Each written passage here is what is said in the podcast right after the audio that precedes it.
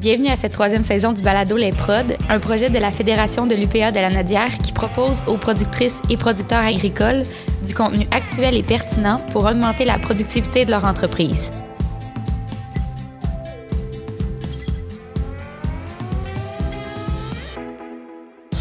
Dans cet épisode hors série, je rencontre Mathieu Maisonneuve, de la ville de Saint-Lin-Laurentide, pour discuter de son parcours, mais surtout de son implication et de ses choix politiques en faveur du milieu agricole. honnêtement, moi, quand j'ai pris cette décision-là, j'ai expliqué un petit peu le processus. C'est une décision pour Saint-Lin.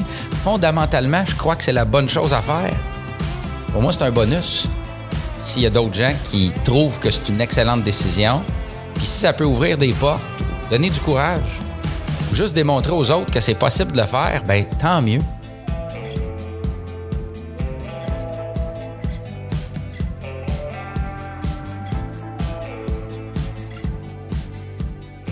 Monsieur Maisonneuve, c'est vraiment un plaisir pour moi de vous recevoir aujourd'hui pour cet épisode hors série des prods. On va discuter politique et agriculture, deux sujets qui font pas toujours bon ménage, mais euh, dans ce cas-ci, c'est vraiment un vent de fraîcheur qui s'amène sur le territoire.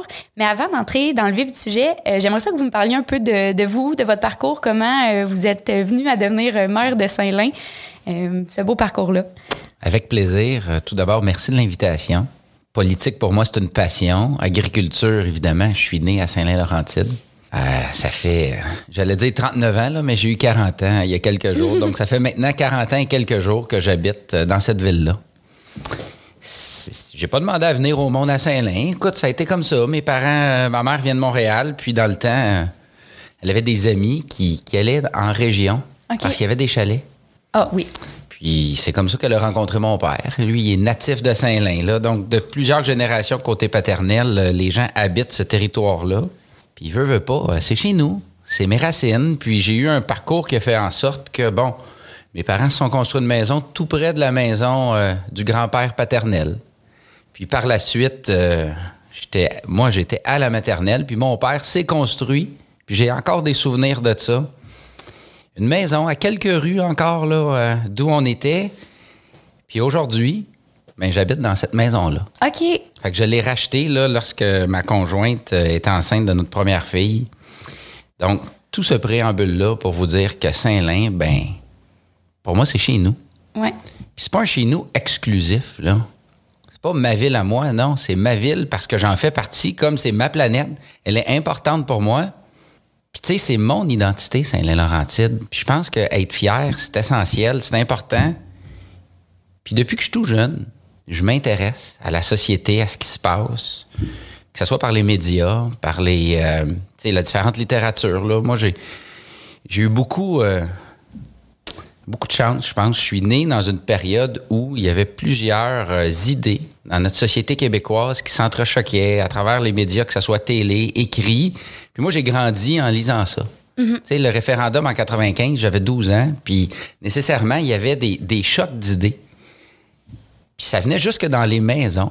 Tu sais, puis donc, donc moi, j'ai été accroché. Tu sais, puis il y a quelques événements qui ont eu des impacts pour mon futur. Euh, j'ai été banquier, puis c'est relié à parce qu'à toi jeudi, on allait à la caisse parce que dans le temps, les gens déposaient leurs chèques, tu sais. Puis, mhm. puis je me rappellerai toujours quand on faisait euh, la file d'attente. Mais dans le temps, c'était un monsieur Venn qui était directeur de la caisse pop. Puis à toi fois qu'il sortait de son bureau, là, mhm. l'ambiance changeait. OK. Les gens chuchotaient, puis hey, c'est, c'est monsieur Venn, c'est le directeur. Puis moi, je disais, wow, il doit être important. Puis ça a eu une influence parce que quelques années après, euh, j'ai fait des études en finance, puis je suis devenu banquier, puis directeur de banque à mon tour. Est-ce que les gens chuchotaient quand vous sortiez de votre bureau? Je pense que la, la profession de banquier là, a changé à travers les années. Là, c'était beaucoup plus prestigieux dans le temps que, bon, dans les années où je l'ai fait. Mais il y a un autre souvenir aussi où, euh, évidemment, j'étais petit gars, j'étais petit cul, puis euh, du haut de mon bicycle à pédale, j'allais beaucoup visiter mes grands-parents. Puis, tu sais, mon grand-père, euh, il, était, il était pas grand, là. Puis, il avait tout le temps son petit képi, puis, tu sais, sa petite mhm. veste à carreaux. Puis, on allait, tu sais, il travaillait dehors, là. Il y avait une chaîne en arrière. Puis, bon, il faisait tout le temps des travaux manuels. Puis, à un moment donné, je suis arrivé chez mon grand-père, puis il avait son habit. Je me demandais pourquoi. Mhm. Ben, c'est parce qu'il attendait la visite du maire. OK. Donc, possiblement qu'il était en période électorale ou possiblement qu'il y avait une occasion où le maire se déplaçait. Ça, ça, ça a resté dans mon esprit de dire, wow, comment qu'une personne peut avoir autant d'influence chez une autre personne? Pourquoi que mon grand-père, que je vois tous les jours, ben, décide de mettre ses plus beaux habits pour recevoir une autre personne? Fait que, tu sais, je vous dirais que j'ai toujours cherché à avoir un, un emploi qui a un impact. Puis mon expérience de vie m'a amené à, à être influencé, puis à voir certaines situations, puis à vouloir les imiter. Mais vous avez été conseiller municipal avant d'être maire. Ça n'a pas sorti de nulle part. Mais non, non, non, vraiment pas. Euh, tu sais, je suis maire depuis euh, novembre 2021. Euh, mon oncle Raymond, Raymond Martin, là, c'est pas mon vrai oncle, mais je me faisais garder chez Tante Jojo quand j'étais tout petit, là, encore dans le même coin, à Saint-Lin, là. Puis Raymond, lui, était conseiller municipal depuis des années avec l'ancien maire, M. André Auger.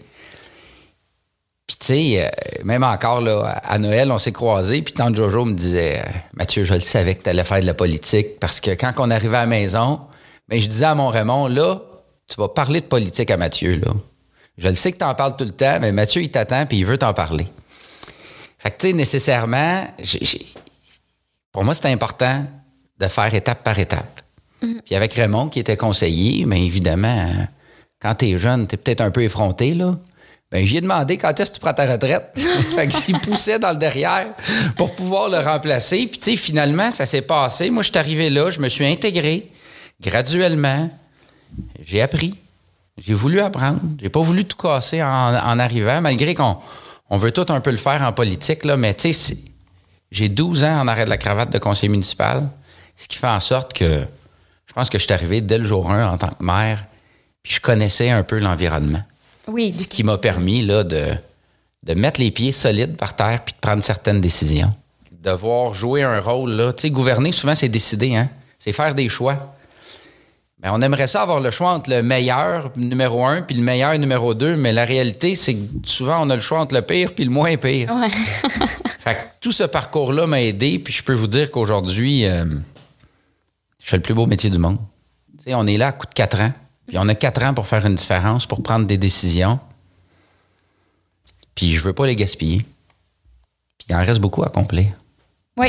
Il vous reste quelques années euh, encore certainement, mais est-ce que politique municipale, c'était déjà ça? Avez-vous déjà envisagé euh, un autre euh, palier politique ou c'est quoi votre... votre... Mais pour moi, la politique municipale, je vois ça comme la première marche.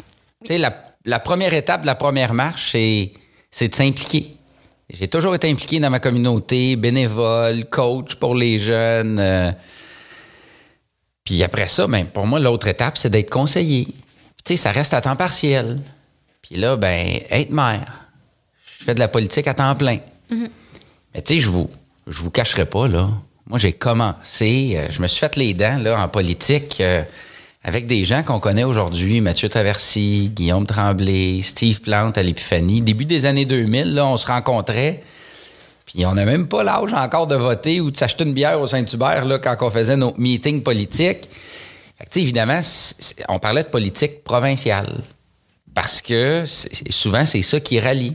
Puis moi, j'étais dans la région de la Naudière, puis avec les, les gens que je viens de vous parler, là, on était quelques, quelques autres, là, dont Elisane Sordif, qui travaille dans le milieu municipal aujourd'hui. Puis on était impliqués dans le mouvement là, du Parti québécois puis du Bloc québécois comme militants pour participer, là, que ce soit aux instances jeunesse ou aux instances, les vraies instances du parti pour influencer euh, les programmes, euh, participer à des campagnes électorales. Là, j'en, ai mis des tie wraps avec des pancartes après des poteaux, là, tu sais, pour un paquet de campagne.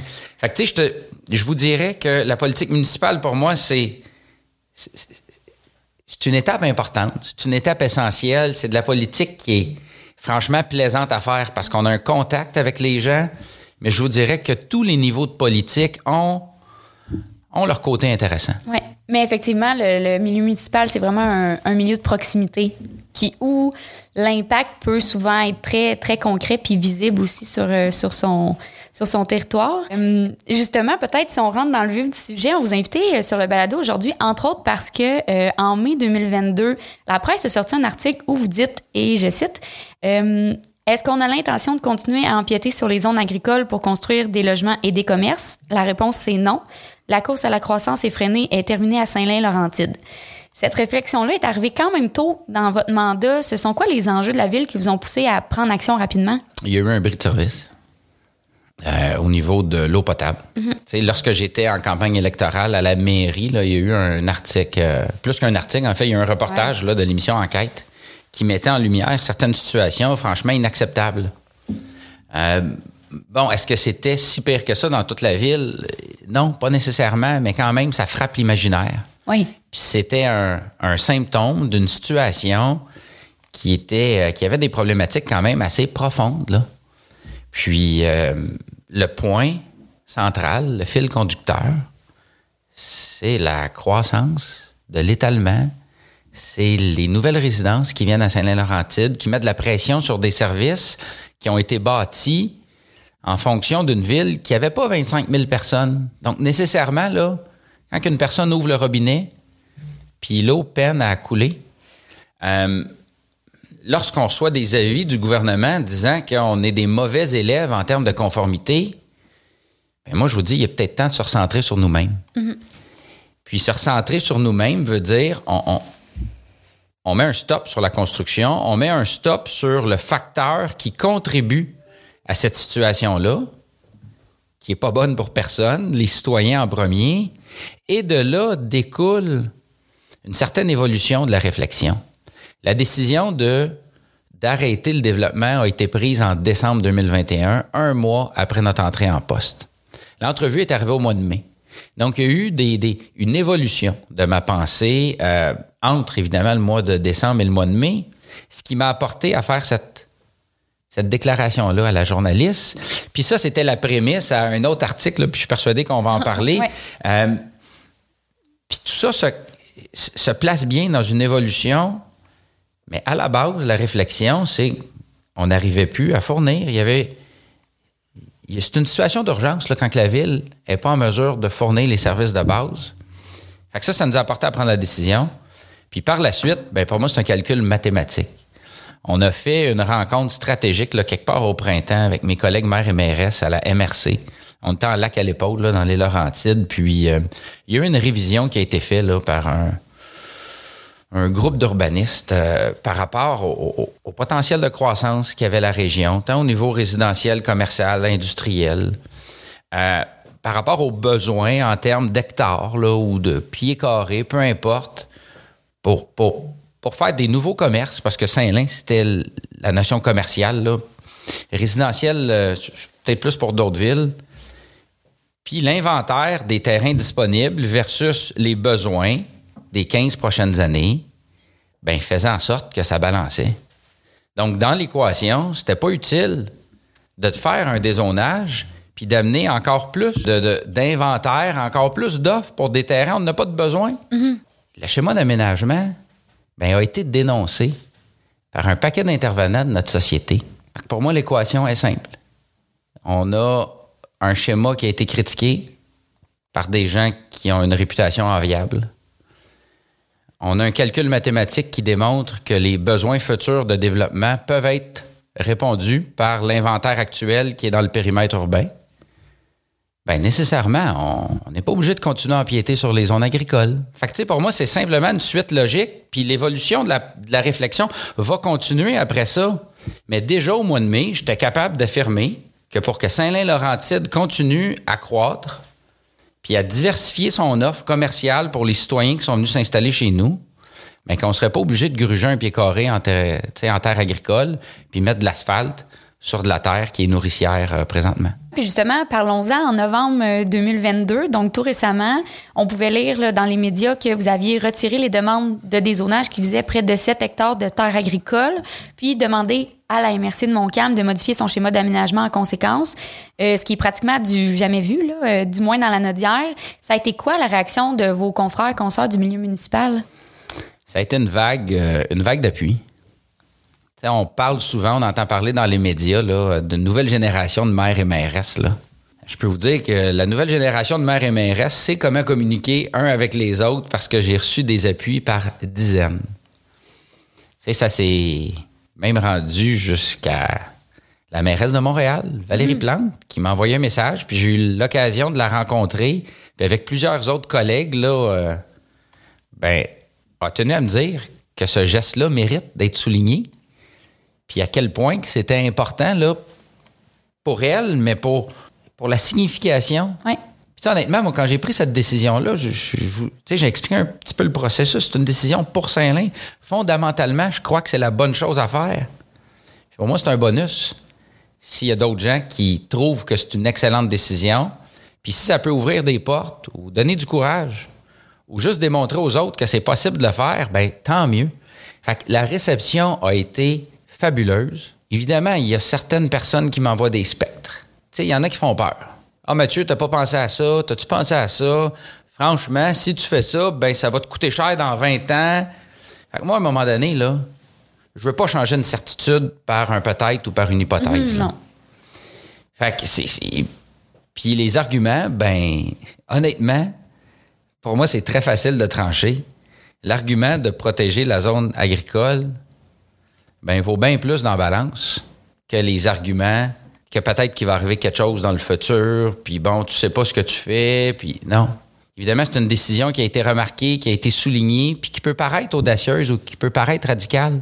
Mais j'ai la ferme conviction que d'ici quelques années, ce geste-là va juste être normal. Sentez-vous aussi que vous avez eu l'appui des citoyens, leur réaction par rapport à ça? Est-ce que ça vous avez eu écho de ça? Je vous dirais que au niveau des maires, mairesses, des différentes classes euh, de politiciens, ça a été quasi unanime. Quelques fausses notes ici et là, puis c'est correct, puis parfait, moi je le prends là. Je veux pas, euh, je veux pas être entouré de cheerleaders là, qui font juste à semblant que qu'est-ce qu'on prend comme décision, c'est non non, moi je veux avoir tous les côtés du spectre pour être capable de prendre une décision éclairée. Mais je vous dirais qu'au niveau des citoyens, c'est pas la quasi-unanimité, c'est l'unanimité. J'ai eu des témoignages, encore par courriel, des gens qui m'ont écrit des lettres à la main, là, qui ont pris le temps de mettre ça d'une enveloppe avec le thème. Écoute, j'en suis encore impressionné.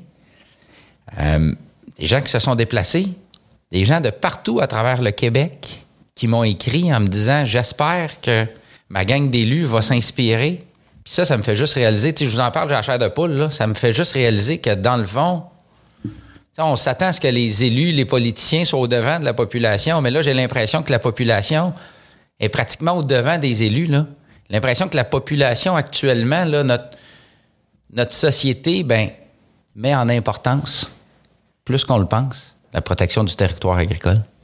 Ben, c'est sûr aussi avec la pandémie, puis euh, l'achat local, puis euh, l'autonomie alimentaire, ça a ravivé un peu ce, ce débat-là ou ce dossier-là qu'on avait peut-être euh, euh, malheureusement mis de côté là, dans les dernières années, justement avec le développement, l'étalement urbain. Là.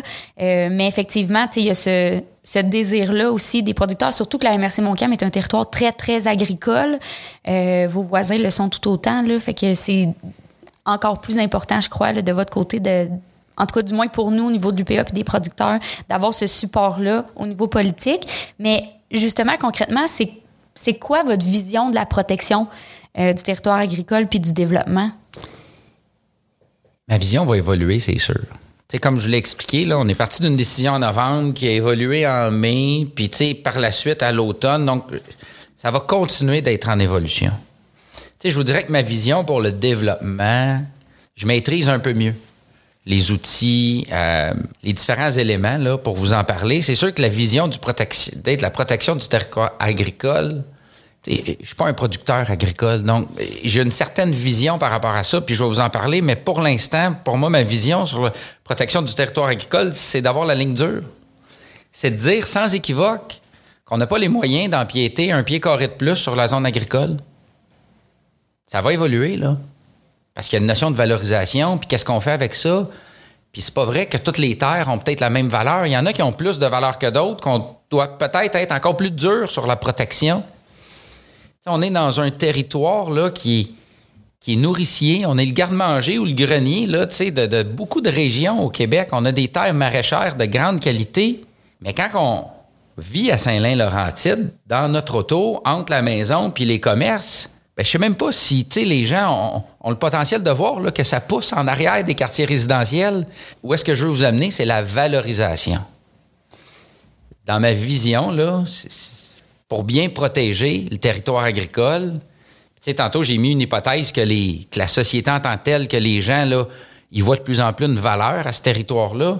Mais si on veut s'assurer que ça, ça perdure, puis que cette valeur-là là, gagne, ben, il faut que les gens aiment notre territoire agricole. Il faut qu'il soit valorisé. Il faut qu'ils voient la valeur de ce que ça apporte. Puis si les gens l'aiment, le territoire agricole, ben on va le protéger, c'est sûr.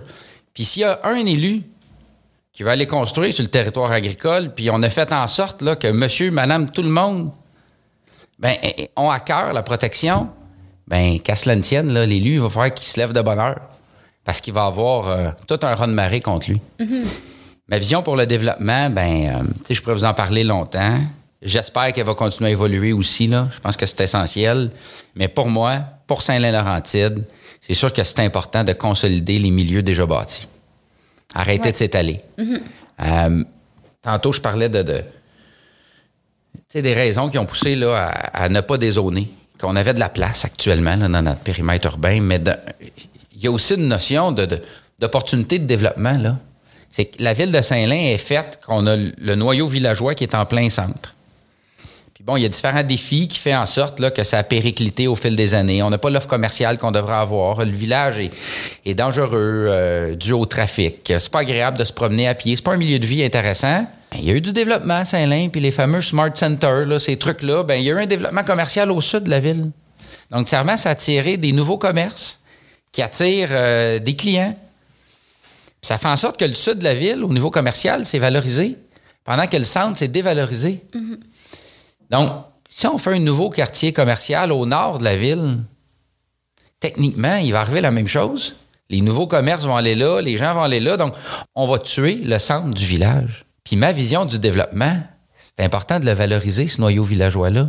C'est d'offrir pour les 25 000 citoyens citoyennes qui sont à Saint-Lin-Laurentide l'opportunité de ne pas être obligés de sauter dans leur auto, de faire 20, 30, 40 kilomètres pour aller dans un autre centre pour être capable d'avoir du fun, d'avoir du plaisir et être en sécurité. Fait que, tu sais, ici, je vous parle de développement en général, là.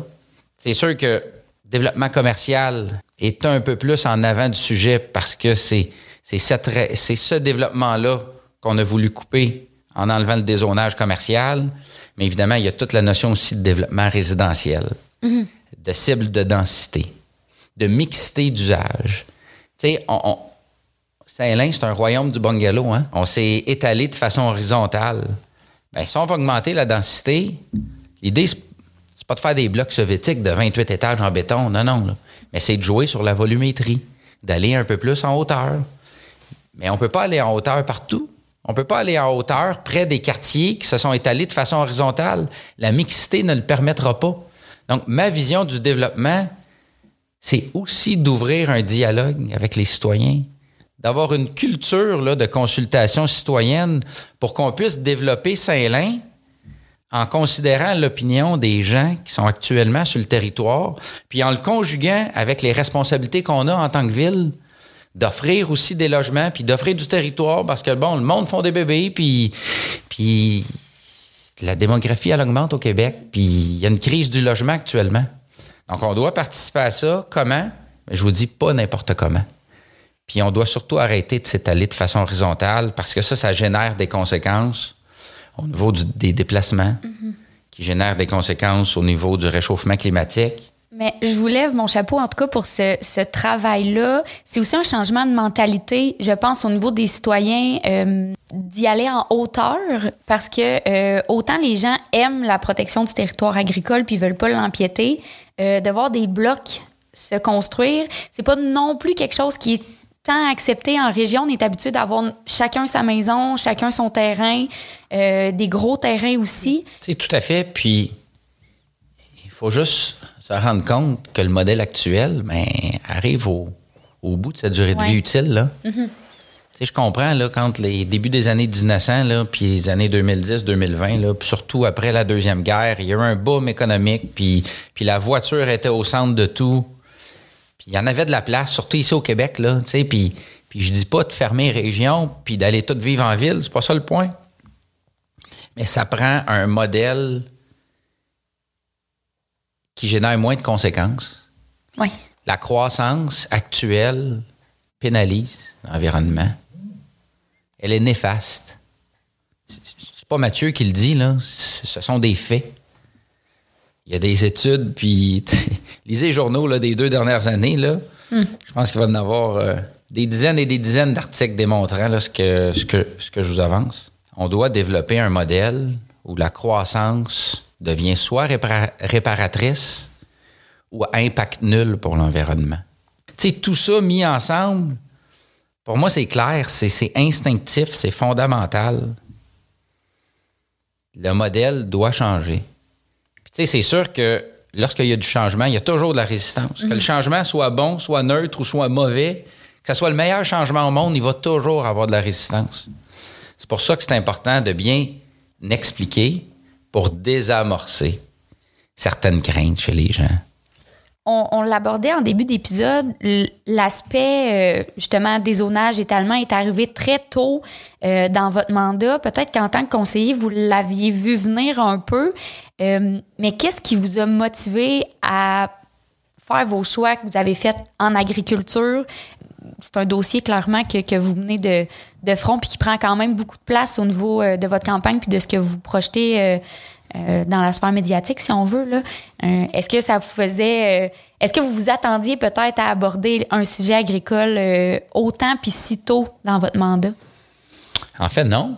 Tu sais, c'était même pas dans mon programme, là. Protection du territoire agricole. Puis, puis je vous dis pas que c'était pas important. Ça a toujours été important. Puis j'ai pris des décisions en, en fonction de mes valeurs. Mais c'était pas dans le programme. C'est la, la- le fait d'être là à temps plein fait en sorte que la vision, elle, c'est c'est exponentiel. Les choses de plus qu'on peut voir. Je suis une personne qui assimile quand même assez rapidement. Puis à un moment donné, on, on, relie certains points. Puis on, prend des décisions. On, on discute, puis on fait un consensus avec le groupe. Puis, tu sais, ultimement, euh, on vient d'un territoire agricole. Je viens d'un territoire où mes amis, c'était des fermiers, des agriculteurs, puis en tant que conseiller, je vais être bien franc avec vous, on n'avait pas parlé tant que ça. C'est- le sujet d'aménagement du territoire, c'est un sujet qui est plus à la MRC. Moi, je vous le dis, ma réflexion, le processus intellectuel, c'est fait en quelques mois. Puis c'est depuis novembre 2021 que je peux vous dire que j'adopte la ligne dure par rapport à ça. Pour moi, il n'y a pas trop de nuances. Tout est nuancé. Là. Dans la vie, je pense qu'il n'y a pas grand-chose qui est noir ou blanc. Par contre, où on est rendu, dans l'évolution de la société, dans, dans la façon dont on aménage le territoire, dans l'environnement géopolitique, ben, à un moment donné, les actions, c'est ça qui parle. Mais ça prend, j'ai envie de dire, ça prend un certain courage ou du moins une confiance pour sortir publiquement sur un enjeu comme celui-là qui vient remettre en question au final tout le système de financement des municipalités, entre autres. Si je vous permets de rêver avec nous aujourd'hui, ce serait quoi pour vous des solutions possibles aux défis financiers que peuvent vivre des municipalités ou des villes comme la vôtre? ben, que des villes soient récompensées en faisant ce type d'action-là. Tu sais, vous touchez un bon point, là, puis euh, oui, ça prend du courage, mais à un moment donné, le courage, euh, on a des données qui sont solides, puis on trois, quatre arguments qui font en sorte que tu prends ta décision, puis go, on y va, puis après ça, tu l'expliques. C'est ça que j'ai fait. Puis si ça peut sembler courageux pour vous, ben tant mieux. Mais pour moi, de mon côté, c'était la bonne chose à faire. C'est qu'on le voit pas beaucoup. Il y avait que peut-être un peu d'innocence là-dedans, je vous dirais. Là, j'avais peut-être pas idée de l'impact que ça pouvait avoir au niveau régional, même au niveau provincial. Mais c'est peut-être juste la démonstration que quand on fait la bonne chose, ça doit être hyper local, ben ça a le potentiel de rayonner, tu sais. Fait que qu'est-ce qu'on peut nous souhaiter pour l'avenir, là? C'est que le geste que j'ai fait, ben, soit pas un coup d'épée dans l'eau. Ça provoque une discussion, parce que vous y avez touché dans votre question, là le mode de financement actuel des villes et des municipalités au Québec est basé sur la croissance. S'il n'y a pas de nouvelles maisons, de nouveaux commerces ou de nouvelles industries qui se construisent, il n'y a pas de nouveaux revenus. Oui, il y a une augmentation des revenus si on indexe là, bon, les comptes de taxes, mais ça couvre à peine l'augmentation des coûts. Fait nécessairement, une ville qui, veut expansionner, qui veut offrir des services de meilleure qualité à ses citoyens, puis je pense que c'est normal, tout le monde veut, veut avancer, tout le monde veut améliorer son sort. On va pas d'une ville, puis que l'année prochaine, on ait moins de services que cette année, au contraire, là. Ben, ça prend de l'argent pour faire ça. Puis l'argent pour faire ça vient des nouveaux développements, des nouvelles bâtisses, Puis où est-ce qu'on se bâtit? D'un périmètre urbain. Puis après ça, le périmètre urbain, ça va être tout. Ça va être dans les zones agricoles. Les premiers endroits où les gens vont construire, c'est les terrains qui sont facilement accessibles. Puis, les noyaux villageois se sont construits souvent près des cours d'eau. Puis historiquement, ça a été là où il y avait des terres agricoles. Donc, les villes, on est condamnés, si on veut des nouveaux revenus, à toujours construire. Puis si on veut construire, ben ça va être sur des territoires agricoles parce que c'est ça qu'il y a au pourtour. En tout cas, je parle pour moi de chez nous. Fait que tant aussi longtemps que c'est ce modèle-là qui a sa table, mais il y a des chances que le geste qu'on a fait devienne un coup d'épée dans l'eau. Puis tant aussi longtemps qu'il y aura une récompense monétaire pour le développement, puis une récompense monétaire pour la détérioration des milieux naturels, des milieux humides, puis des zones agricoles, ben, il y aura toujours une personne qui va le suivre, ce modèle-là. On doit le changer. Le gouvernement s'en vient, là. ils ont annoncé bon, une politique nationale de l'architecture puis de l'aménagement du territoire. Là. Il y a la, la suite là, qui devrait arriver au niveau du printemps. Puis le gouvernement s'est aussi engagé à, protéger 30% en termes de biodiversité. En tant que, région, on doit aussi favoriser les corridors forestiers pour s'assurer que les espèces là, puissent se déplacer. Puis les producteurs agricoles jouent un grand rôle là-dedans. Mais si on veut que ces objectifs-là, si nobles soient-ils, soient atteints, mais il faut qu'il y ait un incitatif. -hmm, définitivement. Puis il faut pas juste se fier sur la volonté, la passion, puis les valeurs d'un groupe d'élus, parce que ça peut changer. Fait que ma job, là, aujourd'hui, oui, c'est de prendre les meilleures décisions pour Saint-Lin, mais c'est peut-être aussi d'influencer euh, la génération actuelle de politiciens puis de politiciennes pour que ces décisions-là, ben, deviennent un peu la norme. À un moment donné, là, je sais pas si quelqu'un l'a essayé, là, mais de défaire une bâtisse puis de défaire un stationnement puis essayer de planter des légumes, mais j'ai pas l'impression que ça va fonctionner overnight, comme on dit. Non, non, non. Fait que, tu sais, il y a l'aspect de irréversible de ces choix-là. Mais j'ai franchement l'impression qu'on va vivre un tournant au courant des prochaines années, puis que finalement, on va vraiment mettre la valeur commerciale, la valeur financière à ces terres-là, parce que c'est irréversible quand on met de l'asphalte puis du béton dessus. Puis c'est aussi un peu contradictoire avec tous les messages d'autonomie alimentaire qu'on veut prôner, euh, euh, puis que les Québécois ont envie d'avoir aussi. Là, cette autonomie alimentaire-là va pas arriver euh, du jour au lendemain si on continue de, de réduire la superficie des, des, terres agricoles. Mais vous l'avez un peu abordé, mais j'allais vous demander, c'est à l'heure actuelle, c'est quoi les vos objectifs pour Saint-Lin ou les objectifs peut-être de la MRC de Montcalm pour freiner le dézonage? Avez-vous euh, un appui de, vos confrères, consorts de la MRC pour essayer de prendre action justement en ce sens-là, puis que ce soit pas justement un coup d'épée dans l'eau? Je peux pas parler au nom de mes conseils. Euh, pardon, au nom de mes collègues là, au conseil de la MRC, euh, les différents maires et mairesses. Je peux juste vous expliquer que pour Saint-Lin, on a le processus là, de... On va pas empiéter un pied carré dans la terre agricole si on n'en a pas de besoin. On veut favoriser le redéveloppement du périmètre urbain actuel. Ça, pour moi, c'est clair. D'un autre côté, il y a des notions de régularisation de zone agricole, certains usages non, agricoles qui sont faits en territoire agricole. Puis, euh, aujourd'hui, je vois pas la pertinence de demander le dézonage de ces endroits-là.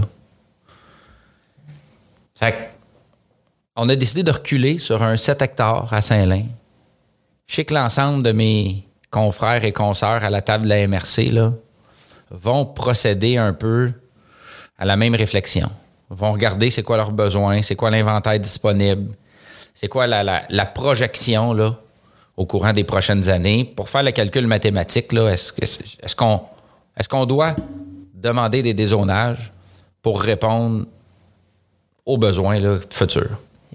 Je vous dirais qu'au courant des prochains mois, il devrait avoir là, des, certaines décisions, certaines actions qui vont être faites là, pour justement la question à se poser, puis la réflexion, c'est est-ce, est que j'ai besoin d'aller chercher un pied carré en terre agricole?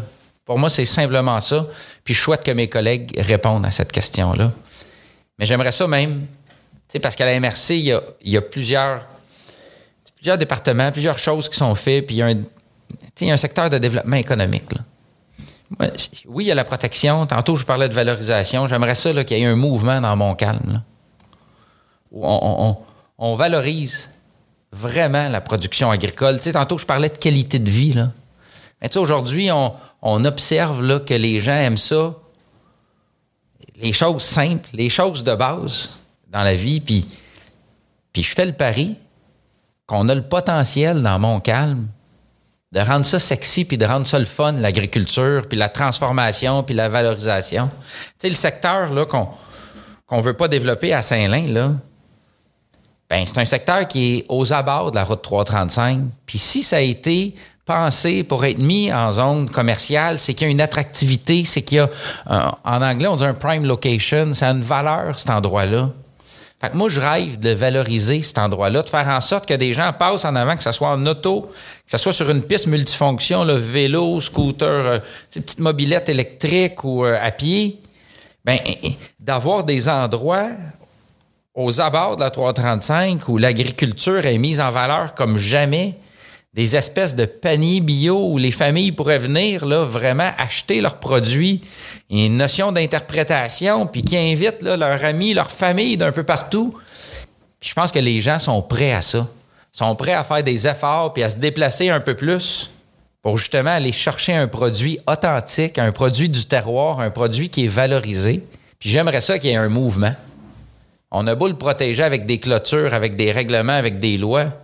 Mais si on s'organise pour que le monde tombe en amour avec le protecteur, avec le territoire agricole, on ne sera pas obligé de mettre de clôture, ni de loi, ni de règlement, parce que c'est le monde qui va le défendre. Mm-hmm. Puis je pense que c'est ça le vrai objectif. Ben, vous parlez de développement de l'agriculture dans votre ville, sur le territoire.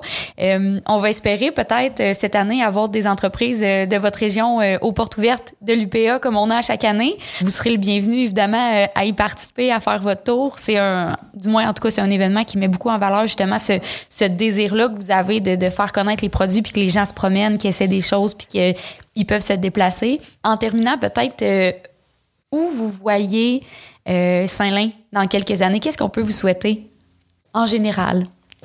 On a changé le slogan de Saint-Lin. Hein. Avant, c'était une ville à la campagne, là, puis on a renippé ça un peu, puis c'est Saint-Lin, euh, ville référence maintenant. On a un plan d'optimisation à la ville, là, parce que malgré, bien qu'on a parlé d'un sujet extrêmement important, il y a plusieurs défis à la ville de Saint-Lin-Laurentide. puis là, on a un gros défi organisationnel, puis on prend le taureau par les cornes, puis euh, on a un plan d'optimisation qui, va se déployer jusqu'en 2025. Puis on s'est donné l'objectif noble de devenir une ville référence. Fait que c'est pas très précis, c'est pas très concret, mais en même temps, c'est quand même assez imagé. C'est que j'aimerais ça que dans le futur, là, ben, un exemple, que vous fassiez un autre podcast, puis que vous posiez des questions, puis quand quelque part un invité dise, ben, on, a pris ça à Saint-Lin, c'était une bonne idée, ils nous ont inspirés c'est ce que je souhaite pour la ville. Puis si ce que je viens de vous dire arrive, ben je pense que ça voudra aussi dire que les gens de Saint-Lin-Laurentide ben, sont heureux de vivre dans un milieu où la qualité de vie s'est améliorée. Puis ultimement, c'est ça que je souhaite. Puis si on est capable d'avoir un effet à plus long terme, mais ben, à ce moment-là, j'aurais accompli euh, plus que ce que j'aurais espéré. En tout cas, on aura la preuve audio de, ce que vous avancez. On pourra s'y référer dans quelques années euh, à la fin de vos nombreux mandats, je vous le souhaite. Euh, mais définitivement, le monde agricole, les producteurs, c'est des gens qui sont passionnés, c'est des gens qui aiment leur milieu, qui ça leur tient à cœur, euh, comme j'ai rarement vu dans d'autres domaines. fait que toute action que vous allez pouvoir prendre de votre côté qui va valoriser, qui va protéger le territoire agricole, du moins vous allez avoir l'appui de vos, de vos concitoyens euh, producteurs, euh, puis de vos citoyens aussi. Euh, en général, je suis convaincue, puis je vous souhaite le meilleur pour la suite, puis en espérant que les, les, actions que vous avez prises vont avoir une portée régionale et provinciale à plus grande échelle. Merci beaucoup, puis il ne faut jamais oublier, hein, Saint-Laurentide est à 70% agricole. Oui. Donc, ça fait partie de notre ADN. Puis les producteurs agricoles on leur place à Saint-Laurentide, puis on. Tu je vous l'ai dit, on veut une culture de consultation citoyenne. Puis moi, en tant qu'élu, ben, j'ai rien de mieux à faire que d'écouter les idées de ceux qui sont en amour avec leur territoire parce que c'est authentique. Puis c'est souvent meilleur que les idées des élus. Mais donc, aux producteurs de Saint-Lin, restez à l'affût, euh, peut-être euh, des réseaux sociaux ou des, médias de la région là, pour euh, les prochaines étapes, puis voir comment on peut vous aider à valoriser votre. Prenez le téléphone, prenez votre ordinateur, envoyez un message au bureau du maire. Ça va me faire plaisir d'aller vous rencontrer à la maison, dans le champ ou même vous recevoir au bureau du maire là, pendant une de vos rares périodes tranquilles. Je, je- je suis, je suis une personne très curieuse, puis j'en ai tellement à apprendre. Puis euh, chaque élément là, que je vais apprendre euh, va m'aider à mieux faire mon travail. Donc, euh, Mathieu Maisonneuve, merci encore euh, d'avoir participé à l'épisode. C'était vraiment super agréable. Merci à vous, là, puis euh, bonne continuation. Le balado Les Prods est rendu possible grâce à la participation financière du ministère de l'Agriculture, des Pêcheries et de l'Alimentation du Québec. Pour ne manquer aucun épisode, abonnez-vous au balado sur votre plateforme d'écoute préférée.